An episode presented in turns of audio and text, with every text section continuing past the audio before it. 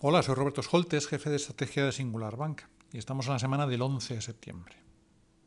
Además de tener identificado el escenario que parezca más probable en cada momento, en función de los datos conocidos, de las tendencias dominantes y de la experiencia histórica, los dirigentes políticos y empresariales deben contemplar también un abanico de escenarios alternativos, con una evaluación de sus consecuencias, en especial si fueran adversas.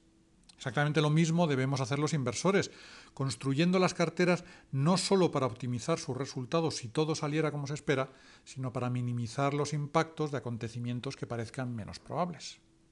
Este enfoque de gestión de riesgos seguro que estará presente en las reuniones de la mayoría de los bancos centrales de las economías avanzadas que arrancan esta semana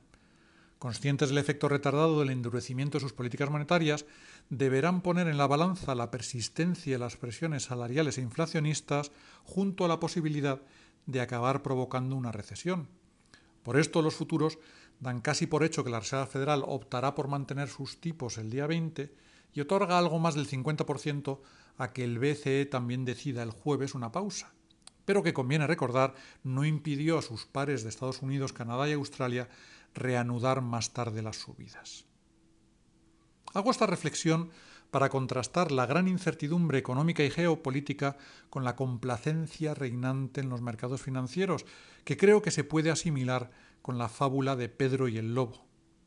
En un mundo sometido a una sucesión de shocks y de cambios de paradigmas, se han prodigado los augurios de una recesión. La mayoría de los inversores incluidos los que siguen nuestra estrategia, se han posicionado para este escenario, impidiéndoles capturar plenamente la tendencia alcista en las bolsas.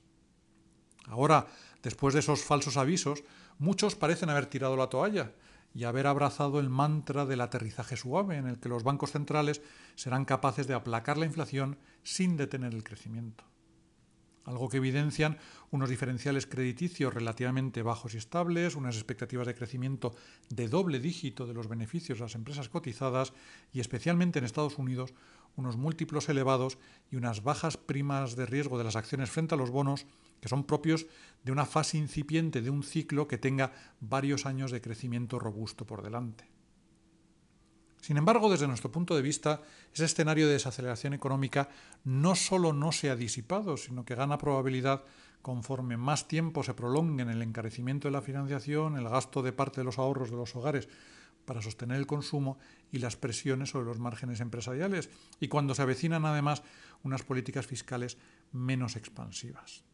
Por esto, más que nunca, las carteras deben estar construidas bajo ese principio de gestión de riesgos, buscando no tanto maximizar las plusvalías, sino su resiliencia en un escenario adverso.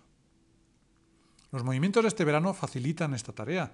El mercado ha retrasado la fecha de inicio y la velocidad a la que los bancos centrales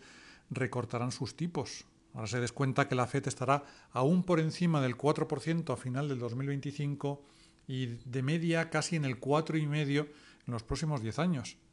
Pero si la economía mundial se frena como prevemos y las políticas monetarias podrían girarse a lo largo del próximo año. En este caso, las curvas de rentabilidad del Tesoro volverían a irse debajo del 4% y los bonos gubernamentales se revalorizarían, compensando así en parte las pérdidas que pudieran sufrir otros activos. Por esto, tras elevarse los rendimientos, creemos que es un buen momento para alargar los vencimientos de los activos monetarios y los de la deuda pública estadounidense. No todavía en los bonos corporativos, ya que prevemos un repunte de los diferenciales, sobre todo en el high que nos daría un mejor punto de entrada. Y aunque su potencial de apreciación parece limitado, también mantener parte de la exposición al dólar sin cubrir debería de ser útil para diversificarnos en los escenarios de riesgo. Muchas gracias.